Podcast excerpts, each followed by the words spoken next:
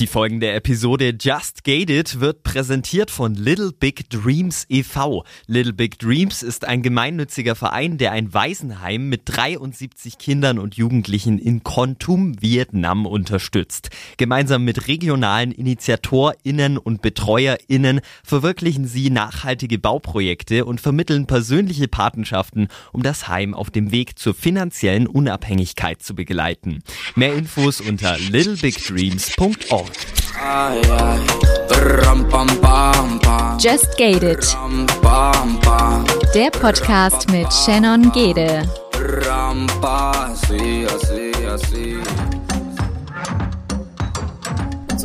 Herzliches Willkommen zu einer neuen Folge von Just Gated.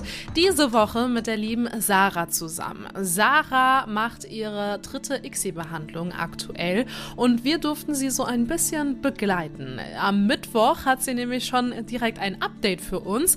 Heißt, in diesem Livestream diese Woche gibt es auf jeden Fall auch ein kleines Update zu dieser Podcast-Folge und ich bin schon ganz gespannt, was uns die liebe Sarah dann zu erzählen hat. Aber jetzt würde ich sagen, sagen, ähm, ja, bringen wir euch erstmal Sarah etwas näher und sie erzählt euch erstmal, um was es hier überhaupt geht. Ansonsten haben wir in unserem Faktencheck alles zusammengetragen, was ihr zur ICSI-Behandlung wissen müsst. Und ich denke, den äh, Faktencheck spielen wir direkt jetzt schon mal zum Anfang an hier rein.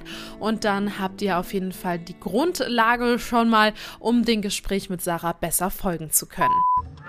Faktencheck präsentiert von Unverpackt Darmstadt Aschaffenburg. Die intrazytoplasmatische Spermieninjektion, kurz ICSI, ist eine Methode der künstlichen Befruchtung. Sie wird empfohlen, wenn eine Befruchtung durch vorangegangene Versuche mittels In-vitro-Fertilisation, kurz IVF, erfolglos geblieben ist oder beim Mann eine hochgradige Einschränkung der Samenqualität vorliegt. Sowohl bei der IVF-Methode als auch bei der ICSI geht es um die Frage, wie bringt man Ei und Samen Samenzelle zusammen. Vereinfacht erklärt, bei der IVF-Methode werden der Frau Eizellen entnommen, diese werden dann mit den Spermien, den Samen des Partners, zusammengebracht, bis der Samen von alleine in die Eizelle eindringen kann und so der Befruchtungsprozess einsetzt. Diese Methode empfiehlt sich meist dann, wenn der gewünschte Erfolg einer Befruchtung durch Vorbehandlung ausgeblieben ist, die Eileiter verschlossen sind oder die Frau eine Endometriose hat.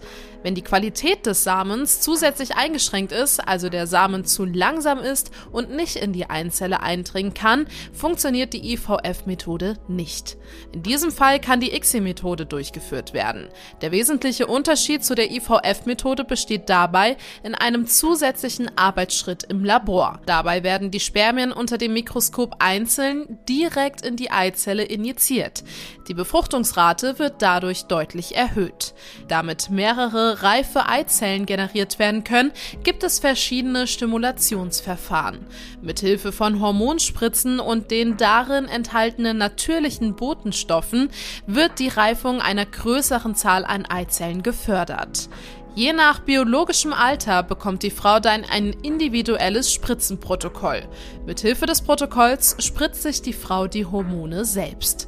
Unter dieser Spritzenstimulation, also das dauert circa zwei Wochen, sollten im Idealfall dann mehrere genetische reife Eizellen wachsen. Durch Ultraschallkontrollen und Blutabnahme wird die Anzahl der Eibläschen kontrolliert. Sind die Eibläschen groß genug, erfolgt eine letzte Spritze, die sogenannte Auslösespritze.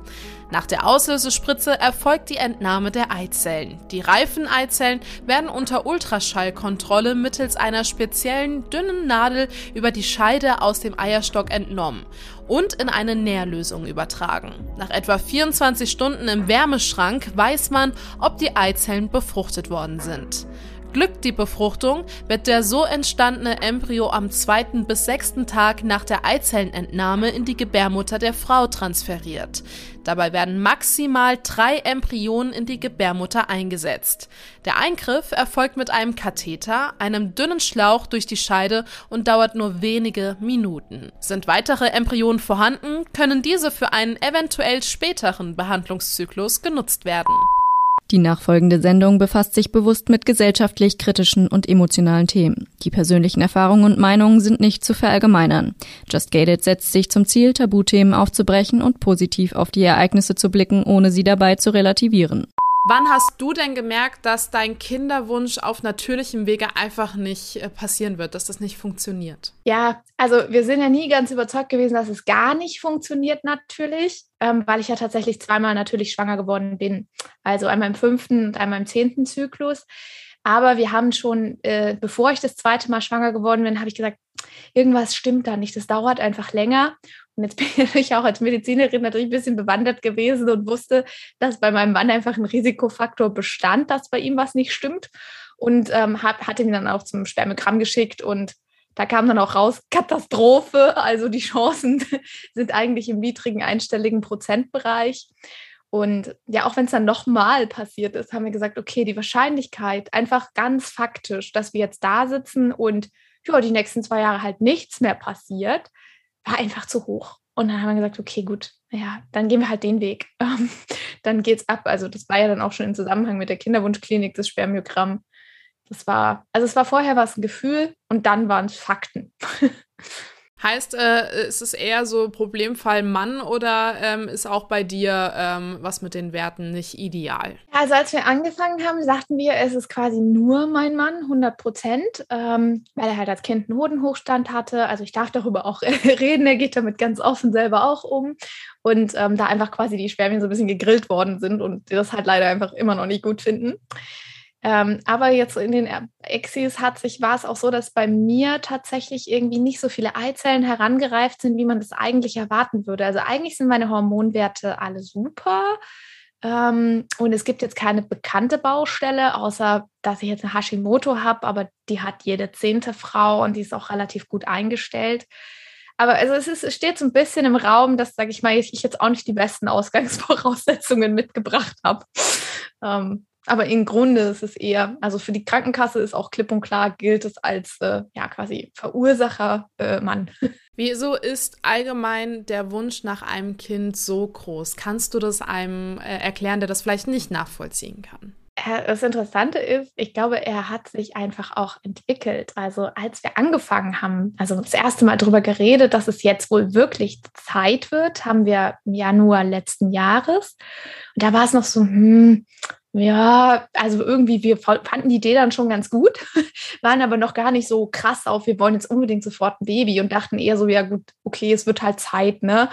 Ähm, und dann, ja, in dem Moment, wo wir dann diese Entscheidung getroffen hatten und wo ich dann die Pille auch tatsächlich abgesetzt hatte, ja, dann wollte ich halt auch, dass es sofort funktioniert. Und das hat dann sich über die Monate so gesteigert und wirklich heftig geworden ist es dann nach der ersten Fehlgeburt. Also seitdem ich einmal dieses Gefühl hatte, schwanger zu sein ähm, und es ja auch ein paar Wochen lang quasi hatte ähm, und es dann wieder weg war, wollte ich es halt einfach wieder haben. Und das, also das äh, berichten mir auch ganz viele, dass es ihnen so geht. Es steigert sich dann mit jedem Monat, wo es nicht klappt, wird es halt döver. Ähm, aber also wirklich heftig war es eigentlich erst seit der ersten Fehlgeburt. Wie schwer fällt es dir darüber auch zu sprechen? Also ich merke, die äh, Stimme wird etwas äh, zittrig, wenn du auch das Wort Fehlgeburten aussprichst. Was macht das mit einem? Ja, also ich bin ja sowieso so eine Heulsuse. Also mir fällt es eigentlich gar nicht schwer, darüber zu reden. Aber es ist halt schon ein sehr emotionales Thema und ich bin auch irgendwie so aufgewachsen, dass ich Emotionen einfach auch zeige. Also ich bin das auch gewohnt. Meine Mama hat geweint, auch mein Opa hat geweint vor Freude, vor Glück, vor Wut. Also bei mir, das kommt irgendwie, meine Gefühle kommen schnell raus also es ist natürlich, für mich war es halt schon ein riesiger Einschnitt. Also es war einfach in einem Moment ist halt was zerplatzt, über das ich mich jeden Tag gefreut hatte. Also ich hatte ja auch die Wochen, ich habe mein Kind in der neunten Woche verloren, also schon eine frühe Fehlgeburt, aber jetzt auch nicht ganz am Anfang. Also ich hatte schon ein paar Wochen, in denen ich quasi mich eigentlich drauf gefreut hatte.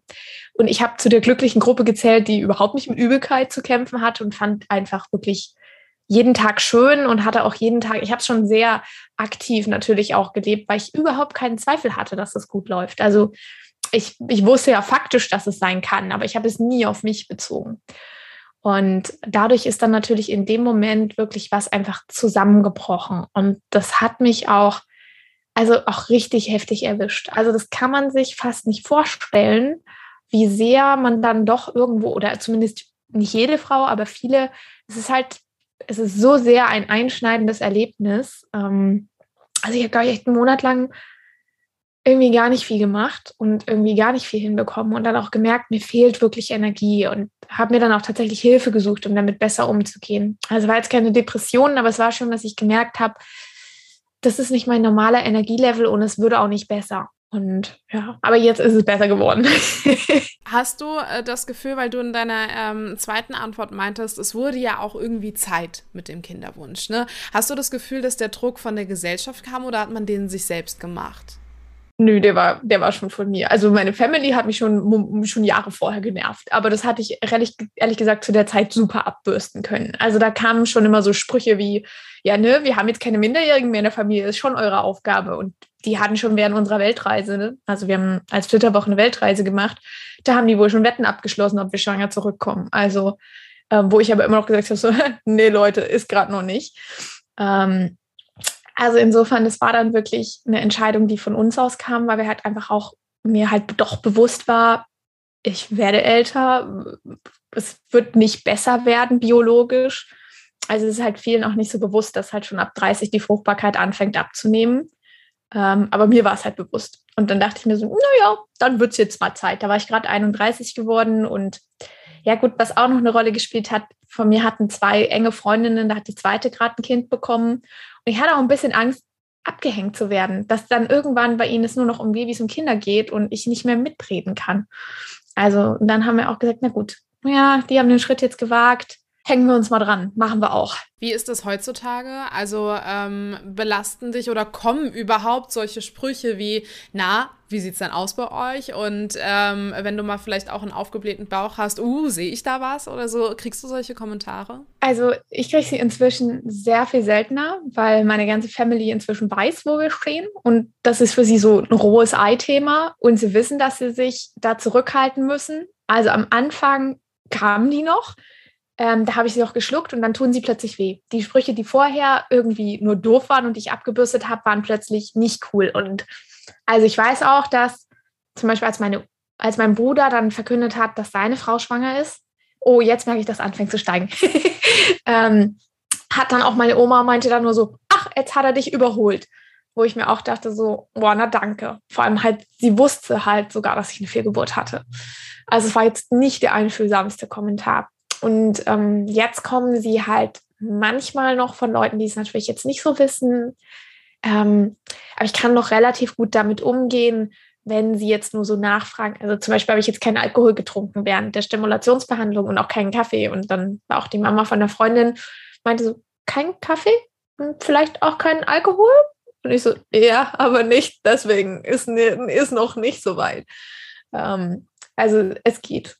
Aber also diese Sprüche sind echt ein Thema. Also das ist für viele richtig schwer. Und im Grunde würde ich sagen, man sollte die einfach immer streichen. Weil man weiß nie, ob die Person es gerade nicht will, dann bringt der Spruch eh nichts. Oder ob die Person nicht kann, dann tut er weh. Wie sehr belastet das auch eine Beziehung? Ach, total unterschiedlich. Also ähm, bei uns Gott sei Dank nicht. Also uns hat es eher eher enger zusammengeschweißt, wenn das jetzt so, es klingt jetzt so blöde, weil wir sowieso schon so ein, so ein kleiner Klumpen sind. Ist so. Also ich weiß, dass es für viele super schwierig ist, weil sich dann auch so Themen ändern. Also gerade Sex ist halt plötzlich Sex nach Plan. Ne? Da geht es dann halt um Zeit. So jetzt ist Eisprungzeit, also gerade im natürlichen Zyklus. Ähm, kommt es dann halt so, ja, okay, jetzt ist halt Zeit. Und auch, ob man dann keine Lust hat oder nicht. Und das ähm, belastet viele. Wir sehen es irgendwie so ein bisschen wissenschaftlich und sagen dann, ja, gut, ne, ist halt jetzt so. Ähm, und also es geht. Dadurch hat dieser Stress aber bei uns jetzt nicht so das Problem gemacht. Und also unsere Beziehung belastet es eigentlich nicht. Aber ich weiß, dass es vielen anders geht. Aber da haben wir Glück. Also zumindest der Punkt geht gut und das geht auch noch länger gut. Wie sehr belastet es dann aber dich als Person, deine Psyche, ähm, einfach auch dieser Blick in das Ungewisse, was die Zukunft bringt? Wie würdest du sagen, der Kinderwunsch hat aus dir eine andere Person auch gemacht irgendwie? Ja, also das hätte ich mir auch vorher nicht vorstellen können, wie sehr das dann ein Thema wird, was plötzlich einen komplett vereinnahmt und wo man einfach auch sein ganzes Leben danach ausrichtet, weil man halt bei jeder Entscheidung, die man trifft, jedem Urlaub oder jeder irgendwie Reise, Job, alles plötzlich darüber nachdenkt, passt es jetzt damit zusammen, wenn es klappt, passt es damit zusammen, wenn es nicht klappt. Ähm, also man ist so ein bisschen auf einer Stopptaste. Und das ist echt, also es ist halt schon, es ist anstrengend. Also ich bin wirklich eigentlich eine Person, die super viel Energie hat und ich merke halt, dass es mich auch schon wahnsinnig viel Kraft kostet, immer wieder dieses Auf und Ab. Und es ist ja auch immer wieder, es ist ein Hoffen und es ist ein Warten. Also gefühlt wartet man halt die Hälfte der Kinderzeit, Wunschzeit. Man wartet auf den Eisprung, dann wartet man auf den Zeitpunkt, dass man testen kann. Beim negativen Test wartet man darauf, dass die Tage kommen und der nächste Zyklus losgeht. Und man kann so wenig machen. Also man kann halt so super wenig beeinflussen. Und das, ja, das, das ist auch echt schwierig. Also diese Machtlosigkeit. Was versuchst du? Ich meine, es gibt ja Mittel, um, äh, keine Ahnung, hast du schon sau viel ausprobiert, Mönchspfeffer, äh, dann habe ich aber am Band gesehen, Temperatur messen, Spermiogramm, Einnistung unterstützen, Zyklus beobachten. Ey, die Liste geht ja ewig weiter, ne? Ähm, wie stark beeinflusst das auch deinen Alltag und was hast du noch nicht ausprobiert? also tatsächlich habe ich nie Mönchspfeffer genommen, aus dem einfachen Grund, dass mein Zyklus, mein natürlicher Zyklus regelmäßig ist und es dann tatsächlich einen Zyklus auch unregelmäßig machen kann. Aber ansonsten, ich glaube, ich habe einfach echt schon auch alles Mögliche durch und ausprobiert und Jetzt bin ich natürlich auch so ein Spezialfall, der echt auch stundenlang Studien liest und immer wieder noch sucht, ob ich noch irgendwas Neues finde. Und teilweise mache ich auch Sachen, von denen ich weiß, dass sie wissenschaftlich Blödsinn sind, weil sie gut tun können, so eine Art Ritual zu haben. Also es ist, damit man das Gefühl, also zum Beispiel diese furchtbaren Zyklustees, die schmecken wirklich grausam. Also ich trinke sie trotzdem, weil, und es gibt eigentlich keinen Beweis dafür. Aber es fühlt sich irgendwie gut an, sowas zu haben, was man machen kann, damit man irgendwas getan hat. Und naja, wenn das der einzige Effekt ist, den sie haben, dann, dann ist auch okay. Aber also durchprobiert habe ich alles. Zudem jetzt ja bei uns, dadurch, dass wir eben wissen, dass mein Zyklus eigentlich ja gut ist und dass auch bei meinem Mann das trotzdem das Hauptproblem liegt. Bei Männern gibt es auch nicht so viele Trends und Ideen, ja, da kann man Vitamine und Nahrungsergänzungsmittel geben, um das Spermiogramm so ein bisschen zu bessern. Die futtert mein Mann auch ganz, ganz brav. Ähm, auch da habe ich Glück. Also viele Männer scheinen da wohl nicht so begeistert zu sein. Ähm, und er lässt sich auch eine ganze Box auffüllen mit zehn Stück, wenn, er, wenn ich möchte. Wobei ich jetzt da auch runtergegangen bin. Aber also Gott sei Dank äh, sagt er auch, naja gut, wenn er das dazu beitragen kann, dann macht er das halt auch. Kommt für euch eine Samenspende überhaupt in Frage, wenn das Hauptproblem bei deinem Mann liegt? Ähm, ja, also das ist natürlich eine Frage, über die wir jetzt irgendwie auch schon nachgedacht haben, aber eigentlich kommt es für mich nur als wirkliches Last Resort in Frage, weil ich mir halt schon, natürlich ist es auch, man kann auch ein Kind lieben, was jetzt nicht komplett das leibliche Kind ist, keine Frage. Aber ich würde eigentlich schon gerne so ein Kind haben, wo ich auch dann immer fragt, hat es das jetzt von ihm, hat es das von mir? Und die Frage, hat es das von ihm, würde sich dann halt schon irgendwie erledigen. Und also insofern, ich glaube, wir würden erstmal noch sehr viele weitere Versuche so machen. Und nur wenn es sich abzeichnet, dass es partout nicht klappen kann, dann würden wir darüber nachdenken. Aber im Moment sind wir noch weit von diesen Schritten entfernt, den Wunsch aufzugeben, dass wir ein komplett von uns abstammendes leibliches Kind haben. Was heißt denn äh, weitere zahlreiche Versuche machen? Also ich meine, du bist aktuell ja auch in deiner dritten ICSI-Behandlung. Hast du dir eine persönliche Grenze gesetzt, wo du sagst, okay, ich mache das jetzt noch einmal mit und dann ist es mir zu viel? Oder wie weit willst du da für dich persönlich auch gehen? Ja, also aktuell habe ich mir jetzt keine gesetzt. Ähm, ich mach's, wir machen es davon. Also ich weiß, dass manche nur drei bis vier Versuche machen. Also im Moment weiß ich auf jeden Fall, dass ich noch locker drei weitere packen würde. Ähm, es ist, ich würde es abhängig machen davon, wie geht es mir damit körperlich, emotional. Ähm, Gott sei Dank müssen wir uns nicht so sehr die Gedanken darüber machen, ob wir es uns finanziell noch leisten können, weil schon alleine deswegen bei vielen ein Cut-off ist. Das ist zumindest jetzt bei uns kein Faktor, der aktuell eine Rolle spielt. Ähm, Insofern, solange es medizinisch irgendwie noch Aussichtschancen ähm, auf Erfolg gibt, würde ich auf jeden Fall weitermachen. Und wenn man sich die Daten anschaut, äh, gerade bei uns war es auch so, dass man das richtige Protokoll ja bei mir finden musste, ähm, weil ich eben offensichtlich nicht ganz so gut anspreche. Es ist jedes Protokoll quasi jede Runde besser geworden. Und solange das noch passiert, ähm, wäre es ja blöd, jetzt wo wir endlich eins haben, wo endlich mal ordentlich Eizellen rausgekommen sind, ja, das würde ich ja mit, dem, mit der Variante so auf jeden Fall nochmal und nochmal probieren, weil es wird mit jedem Male die Chancen dann sind immer noch da und steigern sich auch am Anfang, auch bis zur sechsten, siebten, achten noch recht gut weiter, dass es dann beim nächsten Mal trotzdem klappt. Und erst irgendwann kommt dieser Punkt, wo man sagt, okay, es sieht medizinisch danach aus, dass es einfach gar nicht klappen wird. Und insofern wahrscheinlich würde ich sehr stark nach diesen Fakten entscheiden, solange ich weiter die Energie habe. Du hast gerade gesagt, okay, ähm, dieses Mal sind es ja auch überdurchschnittliche Werte. Ne? Also was macht das mit einem? Was bedeutet das überhaupt auch? Hör, ähm, vielleicht kannst du den Hörer der ja auch mal abholen. Was bedeutet überdurchschnittliche Werte? Was bedeutet denn Protokolle irgendwie angepasst und danach irgendwie gute Ergebnisse erzielt? Vielleicht kannst du uns das nochmal erklären. Ja, also genau. Also es, es ist ja so, dass man grundsätzlich stimuliert man ja erstmal mit Hormonen und versucht eben ganz, ganz viele Eizellen heranreifen zu lassen. Und idealerweise hat man so zwölf bis fünf 15 oder 10 bis 15 ist eigentlich so der Zielwert. Also im normalen Zyklus hat man ja nur eine, weil man einfach so viel mehr braucht, weil die dann nicht alle reif sind und dann lassen sich auch in der Regel nicht alle befruchten und es entwickeln sich auch nicht alle zum Embryo weiter. Deswegen, wenn man vorne mehr hat, hat man einfach bessere Chancen, dass am Ende ein guter Embryo rauskommt, den man übertragen kann. Und da versucht man, da gibt es einfach so Medikamente, die man eben standardmäßig erstmal nimmt, weil sie bei vielen Frauen gut funktionieren. Und dann gibt es aber immer wieder welche, bei denen funktioniert einfach das eine Medikament nicht so gut und das andere besser. Und äh, da kann man am Anfang nur empirisch rangehen und es ausprobieren und dann quasi lernen und sagen, okay, das hat jetzt nicht so gut funktioniert. Ähm, und bei mir war es halt so, dass also ein ganz wichtiger Wert ist dieser AMH-Wert, das Anti-Müller-Hormon, das was darüber aussagt, wie die Eizellreserve ist. Und die ist quasi bei mir komplett normwertig für mein Alter, was, was gut ist ähm, und was normalerweise davon, dafür spricht, dass man auch sehr gut auf eine Stimulation ansprechen würde. Dementsprechend habe ich mit relativ niedrigen Hormondosen in der ersten Behandlung gearbeitet ähm, und das hat dann aber nicht den Erfolg gehabt. Und ich hatte dann einfach nur sechs Eizellen, was in meinem Alter wirklich echt wenig ist. Also mit 38, 39 ist es ein super Ergebnis, aber nicht mit 32. Ähm, und dementsprechend haben wir dann eben im nächsten Versuch ein anderes Protokoll verwendet mit anderen Medikamenten. Dann war das Ergebnis aber wieder nur sechs. Und jetzt haben wir wieder ein drittes, dann haben wir wieder was angepasst. Und jetzt habe ich dann zwölf Stück gehabt, was ja quasi perfekt war.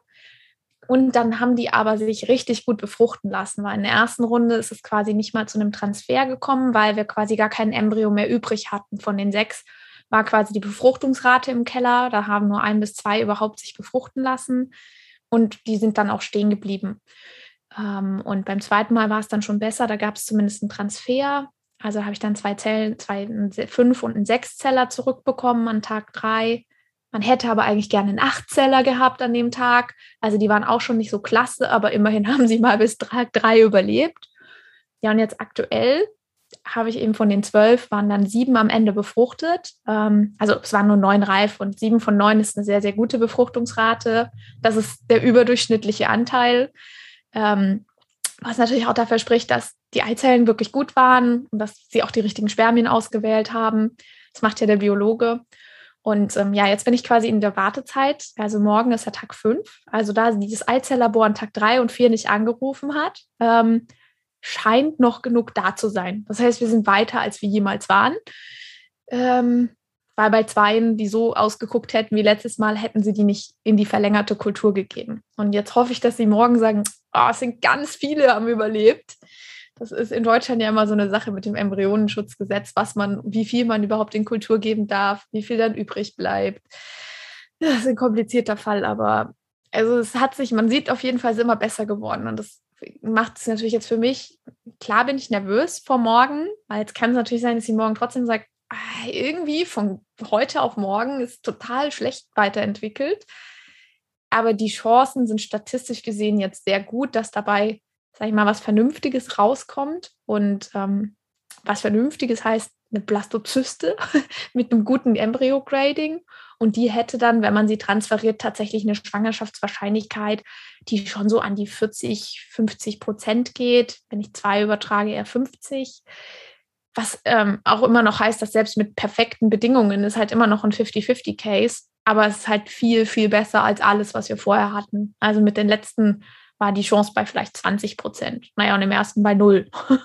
Also insofern, wir steigern uns. Ähm, und mit dem Protokoll, wenn man sowas, wenn man zwei, dreimal das mit 50 Prozent macht, dann ist man auch höchstwahrscheinlich irgendwann schwanger. Und jetzt kommen wir zumindest mal in den Bereich, wo man in vernünftige Wahrscheinlichkeiten kommt. Wie ähm, von Vorteil ist das überhaupt, dass du dich so gut auskennst? Ich meine, du bist ja auch äh, Ärztin, du kennst dich ja in dem Bereich sehr, sehr, sehr gut aus. Du hast ja Fachwissen einfach, was du auch selbst mitbringst. Ist das von Vorteil oder macht dich das auch an einigen Stellen wahnsinnig? Also es ist definitiv Fluch und Segen zugleich. Ähm, für mich ist es, also wofür es für mich wirklich, also im Grunde sage ich ja, Wissen ist Macht und Unwissen ist Glück. Das ist ein wunderschönes Zitat. Ich würde immer auf Wissen setzen, weil das wirklich auch dazu geführt hat, dass ich auch selber mit Vorschläge diesmal in meinem Behandlungszyklus gemacht habe. Also auch schon beim zweiten Mal und beim dritten Mal. Und bisher sich das bestätigt hat, dass jeder dieser Vorschläge, die ich recherchiert habe, auch gut war und auch tatsächlich auch die Biologen etc. bestätigt haben, dass das mit dazu geführt hat, dass wir jetzt eine Verbesserung haben. Also meine Ärztin hätte natürlich auch angepasst, aber Gott sei Dank kann ich mit ihr in den Diskurs gehen und mit ihr besprechen, gehen wir dieses und jenes Risiko ein, machen wir vielleicht auch was bisschen experimentelleres, was wir diesmal tatsächlich gemacht haben. Ähm, das hat auch dazu geführt, dass ich am Sonntag vor der Eizellentnahme da saß und krass Panik hatte, dass meine Idee jetzt dazu führt, dass es scheitert. Weil ich mit dann, da habe ich natürlich dann plötzlich auch eine Verantwortung gehabt dafür. Wenn da jetzt was schiefgegangen wäre mit diesem experimentellen Versuch, dann hätte ich mir das selber mit zuschreiben müssen. Dann hätte ich nicht nur mit dem Schicksal hadern müssen, sondern auch mit meiner eigenen Entscheidung. Deswegen ist auch nicht ganz einfach. Was habt ihr denn experimentiert? Ja, wir haben einen Dual Trigger verwendet. Das ist ein ganz neu, also es ist ein Verfahren, da gibt es auf PubMed, wenn man danach sucht, irgendwie nur 55 Studien, was unfassbar wenig ist. Ähm, und die sind fast alle aus diesem Jahr oder aus letztem. Und wo man eben mit einem anderen Medikament die finale Eizellreifung einleitet. Also es heißt immer Eisprung auslösen. Und es würde auch den Eisprung auslösen, aber man punktiert ja eigentlich vorher die Eizellen ab, weil man will ja nicht, dass sie schon von natürlich springen. Und da haben wir tatsächlich jetzt quasi zwei Medikamente verwendet statt dem einen traditionellen, weil da eben bekannt ist, dass dann ja, mehr Eizellen gewonnen werden können und teilweise auch, dass die Befruchtungsrate besser ist, dass mehr reife und bessere, höher qualitative Embryonen entstehen. Also es sind kleine Studien und die sind halt leider auch alle ein bisschen heterogen, welche Dosen und zu welchem Zeitpunkt direkt vor Punktion. Und mein Vorschlag war dann auch noch einer, der schon ein höheres Risiko hatte, dass sie vorzeitig springen. Ähm, aber gleichzeitig hatte ich so ein bisschen den Eindruck von dem, was ich bei mir selber beobachtet habe mit der Entwicklung in den ersten zwei, dass ich, da, dass das für mich das Richtige sein könnte. Aber das war halt wirklich bezogen auf Studien, die Einzelfallstudien teilweise waren. Ähm, ich mir gesagt habe, ich glaube, ich bin einer von diesen Fällen. Ich glaube, genau da, genau daran hakt es mitunter. Ja, es ist natürlich ein N gleich 1. Also ich kann jetzt noch nicht sicher sagen, Leute, ich habe die Lösung gefunden, aber zumindest für mich sieht es jetzt so aus, dass es ganz gut so funktioniert hat. Wie teuer sind denn solche Experimente, sage ich mal? Also damit meine ich auch die ganze ICSI-Behandlung. Also wenn du sagst oder auch von dir selbst sagst, ey, zum Glück müssen wir uns da keine Sorgen machen, aber es ist ein Kick-out für einige Paare. Kannst du das in Zahlen formulieren? Ja. Also es ist scheiß teuer. Ähm, Entschuldige für die Formulierung, aber anders kann man es nicht ausdrücken. Also unser erster Versuch ohne Transfer hat knapp 5000 gekostet. Der zweite, wo es dann dazu kam, da waren wir so siebeneinhalb bis acht. Und diesmal habe ich noch nicht zusammengerechnet, aber da sind wir sicher höher, weil jede einzelne, die befruchtet wird, jede Eizelle, an der sie arbeiten, auch nochmal extra kostet. Die Rechnung warten wir noch drauf. Ich schätze, sie wird irgendwo zwischen achteinhalb und zehn rauskommen also das ist richtig, richtig teuer. Man muss aber auch dazu sagen, es ist bei uns teurer, weil wir privat versichert sind. Also bei Kassenpatienten sind die Raten, die sie abrechnen, etwas niedriger, was aber heißt, du, man liegt trotzdem auf jeden Fall bei zweieinhalb bis 4.000 pro Versuch. Ähm, und gleichzeitig ist es aber auch unser Segen, dass wir privat versichert sind, weil bei uns die Kosten ähm, quasi zu 100 Prozent übernommen werden wohingegen Kassenpatienten 50 Prozent der Kosten selber tragen. Also es gibt auch immer noch ein paar Zusatzleistungen, für die wir jetzt auch bezahlen werden. Also ein paar hundert Euro bleiben schon jeden Versuch bei uns hängen.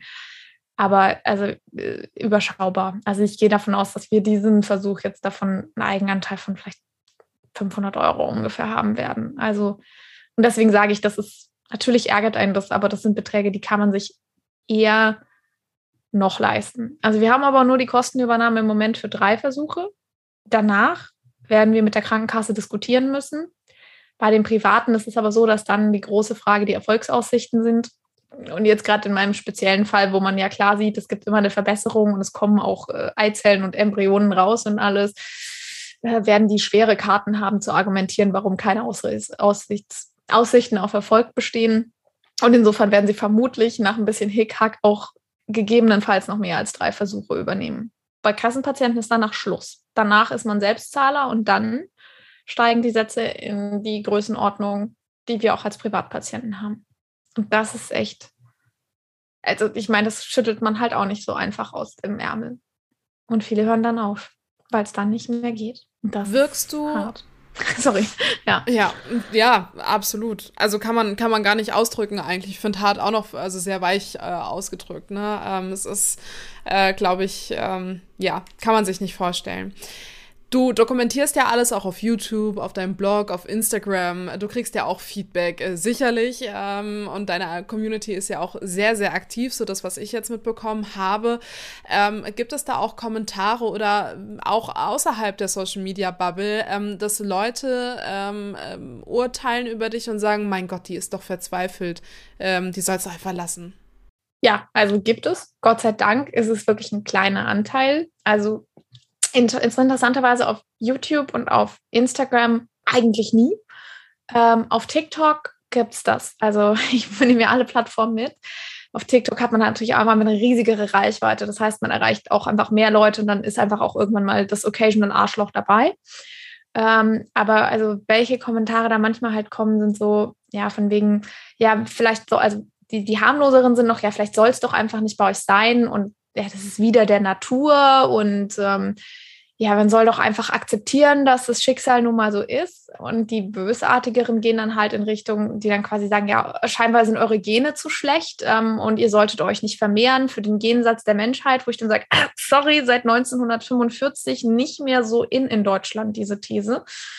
Ähm, aber ja, also das, die kommen schon immer mal wieder, die dann sagen, ja, ihr, ihr seid quasi, ihr seid zu krank, wo ich mir auch sage, hey, wir sind zwei super fitte junge Menschen, wir haben halt nur leider an der einen Stelle irgendwo ein Problem, was Gott sei Dank die Medizin ja Lösungen hat. Wo ich auch sage, naja gut, aber also Schicksal akzeptieren soll man dann anfangen, andere Erkrankungen auch nicht mehr zu behandeln. Also irgendwann habe ich auf TikTok auch mal einen richtigen Hate-Sturm produziert, weil ich gesagt habe, würdet ihr dann auch einem Krebspatienten sagen, er soll sich nicht behandeln lassen? Was natürlich eine ganz andere Sache ist. Ähm, aber es geht einfach zu sagen, also eine Behandlung, die medizinisch vorhanden ist, nicht anzunehmen und zu sagen, das macht man nicht, weil es wieder der Natur ist, dann könnte man auch sagen, es ist wieder der Natur alle anderen medizinischen Behandlungen. Wir versuchen halt Probleme mit der Medizin zu lösen. Und ähm, ja, also und ich muss auch sagen, selbst wenn jemand jetzt wirklich einen genetischen Defekt hat, finde ich auch, dass er ein Recht auf Fortpflanzung hat, was ja bei uns faktisch eher nicht der Fall ist, sondern die sind ja einfach nur gegrillt worden. Ja, also wir haben ja, wir waren ja sogar auch in der Humangenetik, wir haben keinerlei Chromosomenauffälligkeiten. Das haben wir wegen meiner zwei Fehlgeburten gemacht, einfach aus Vorsichtsmaßnahme.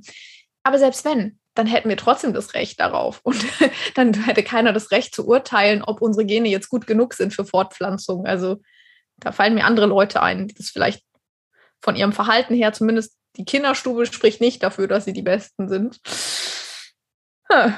Naja. Solche Kommentare, klar, die, die rauben ein bisschen Nerven, aber ja jetzt keine äh, tatsächliche Kraft, so wie ich das bei dir raushöre. Also du stehst ja auch schon drüber und du weißt ja auch, okay, es ist trotzdem mein Leben und sollen die halt urteilen, aber es ist, also es berührt mich jetzt nicht so.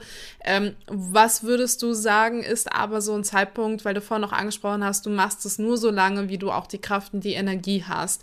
Da ist jetzt in meinem Kopf rumgerattert, was könnte denn auslösen, dass du eben das nicht mehr hast? Wäre das tatsächlich eine Fehlgeburt wieder oder? Ich weiß es nicht, wie ich die nächste verkraften würde. Ähm, also mit der zweiten bin ich ehrlich gesagt ziemlich gut klargekommen. Deswegen ähm, weiß ich nicht, ob ich schon nach einer weiteren aufgeben würde. Also ich, ich bin einfach nur vorsichtig und sage nicht, ich habe auf jeden Fall noch die Energie für weitere fünf Fehlgeburten und weitere zehn Xis. Wobei ich natürlich auch den guten, also den Vorteil habe, dass ich gerade durch mein großes Netzwerk auch immer wieder Kommentare von Menschen bekomme, die mir halt erzählen, ja, ich hatte irgendwie fünf, sechs, sieben Fehlgeburten und jetzt habe ich aber mein Wunder liegt neben mir, wo ich halt sage, okay, Also ich kenne halt einfach, ich kriege immer wieder Berichte von Leuten, die sich massiv durchgebissen haben oder auch eine andere Instagrammerin, mit der ich sehr vernetzt bin, die ich auch einfach total bewundere und ihr folge, ja, die ist halt in ihrer neunten ICSI schwanger geworden. Ne? Also das Mädel ist 29, äh, die ist topfit und gesund. Ähm, ihr Mann hat auch schon zwei Kinder. Ich weiß nicht, woran es bei ihnen lag, aber die haben halt auch nicht aufgegeben und jetzt ist sie halt auch in der 19. Woche. Also insofern, solange ich, also mit der jetzigen Energielevel mache ich einfach weiter. Aber vielleicht kann es natürlich irgendwann sich auch ändern und dann sage ich, okay, ich habe wirklich keine Kraft mehr. Aber das Gute ist halt, dass ich erst erst 32 bin was heißt, ich habe jetzt medizinisch gesehen noch viele Jahre vor mir, in denen ich es probieren kann. Du bist ja, wie gesagt, gerade auch äh, direkt in der Behandlung drin. Was für Medikamente musst du denn nehmen? Wie schlimm ist da auch so eine Überwindung, sich selbst zu spritzen? Du zeigst das immer auch auf Instagram, YouTube und ich denke mir immer wieder, ich habe Gänsehaut. Ne? Ich kann das nicht sehen. Ich bin immer so, okay, toughest girl. Aber ähm, was ist für dich das Schlimmste? Sind es die Spritzen? Sind es die Nebenwirkungen? Sind es, was ist für dich äh, da, ja, Hauptfokus an dem, wo du durch musst? Ja, also ich habe tatsächlich überhaupt kein Problem damit gehabt, mich selber zu spritzen. Ich habe aber auch keine Angst vor Nadeln. Da hilft mir vielleicht wieder, dass ich selber auch anderen Leuten immer Blut abgenommen habe in der, in der, im Studium und in der Uni und so. Also ich habe auch früher Plasma gespendet, da habe ich eine Riesennadel, eine Ewigkeit im Arm gehabt, deswegen diese kleinen subkutanen Nadeln. Also für mich ist es keine große Überwindung gewesen. Manche brennen ein bisschen. Ähm, von den Nebenwirkungen her gehöre ich auch wieder eher zu der Gruppe, die Glück hat, weil ich in der Stimulation relativ wenig beeinträchtigt bin. Jetzt so nach Punktion mit diesmal sehr, sehr hohen Medikamentdosen, diesmal habe ich schon gemerkt, also die Woche hier war ich jetzt nicht so produktiv, wie ich das normalerweise bin. Ähm, und ich habe schon auch ein bisschen mit Beschwerden zu kämpfen, aber also ich habe zum Beispiel auch das zweite Mal tatsächlich ein mittelgradiges Überstimulationssyndrom gehabt, was von der Beschreibung her geht es den Leuten total schlecht. Und also ich habe es quasi nicht gemerkt. Also ich stand da und habe gedacht, oh, mein Bauch sieht eigentlich noch ganz schön flach aus. War dann nur bei der Ärztin und sie meinte halt, hm, die Eierstöcke sind acht Zentimeter groß und die haben freie Flüssigkeit im Bauch, was halt eigentlich eine mittelgradige Überstimulation ist. Nicht so, äh, nö, ich habe keine Übelkeit, keine Schmerzen, kein gar nichts. Diesmal habe ich was, deswegen will ich gar nicht genau wissen, wie groß sie sind. ähm, wahrscheinlich mehr.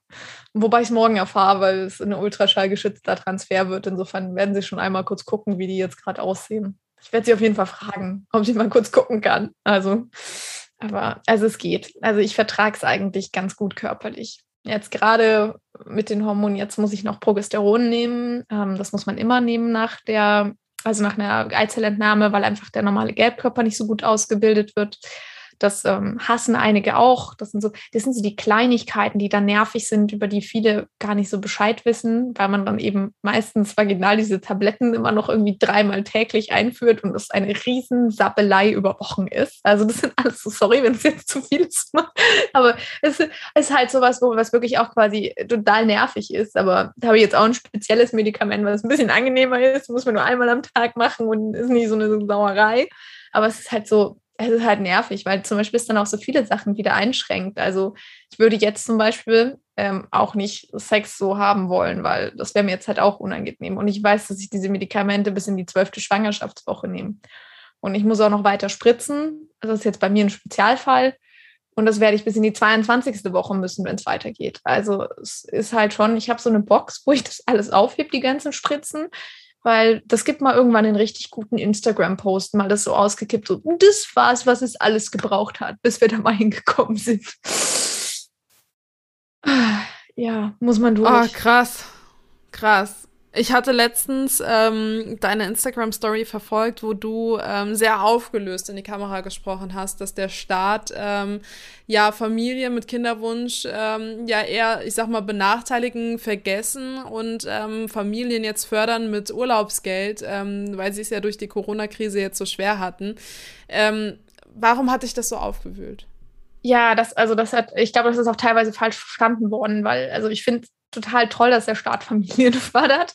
Ähm, es war nur eher dieses Gefühl, gerade weil ich eben weiß, wie wenig, also die Politik hakt halt immer auf Kinderlosen rum, so nach dem Motto, der Generationenvertrag ist nicht erfüllt, man zahlt dann mehr Steuern und so weiter. Jetzt gerade wieder der Betrag für Kinderlose angehoben und da explodiert die Kibu-Community, weil sie einfach, weil eben diese Unterstützung staatlicherseits nicht da ist. Also das Thema unerfüllter Kinderwunsch betrifft ja eins von sieben bis eins von acht Paaren aber ich habe es noch nie in einem Wahlkampf von der Partei irgendwo gehört, dass dieses Thema auch nur angesprochen wird. Und ja, gerade wenn man eben sich anschaut, diese Förderung, dass eben nur 50 Prozent der Kosten übernommen werden. Und ich halt sage, ja gut, aber äh, ist schön, Urlaub, ja, natürlich brauchen die den, aber in Niedersachsen oder Nordrhein-Westfalen, ich verwechsel die beiden immer, ähm, ist halt einfach gerade wieder die staatliche Förderung ausgegangen, weil die tatsächlich zum Beispiel noch einen kleinen Teil der Kosten zusätzlich übernehmen bei gesetzlich Versicherten.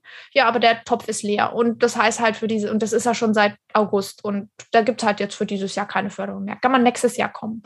Und ich halt sage, also wenn für sowas Fundamentales wie Unterstützung von Paaren, die Kinder haben wollen, kein Geld da ist, das ist, das wird halt einfach ignoriert, als, als wäre jeder, der kinderlos ist, gewollt kinderlos. Und das ist sowas, es hat mich einfach wieder aufgeregt, wo ich dann auch gesehen habe, ja gut, ich habe auch in dem Moment einfach dran gedacht, ja gut, jetzt werden Familien mit Kind. Das war einfach nur, du musst Kindergeld beziehen. Das heißt jetzt zum Beispiel auch, mein Bruder, der jetzt gerade ein Baby bekommen hat, der könnte das jetzt beantragen. Also macht er nicht, weil er nicht Geringverdiener ist. Aber ich habe dann einfach an die Geringverdiener gedacht, von denen ich weiß, dass sie halt jedes Cent sich zusammensparen für ihre künstliche Befruchtung und die auch echt auch eine Auszeit verdienen würden. Also auch deswegen, ich, es, ist, es ist so dieses Geringverdiener im Kinderwunsch haben es richtig hart und an die wird nie gedacht. Nie. Und ich, gerade weil ich es mir leisten kann und weil ich auch sage, ich habe Gott sei Dank dieses Glück, ich bin privat versichert, wir können es uns leisten, wir müssen nicht darüber nachdenken, habe ich das Gefühl, es ist so unfair, wenn ich mitbekomme, dass andere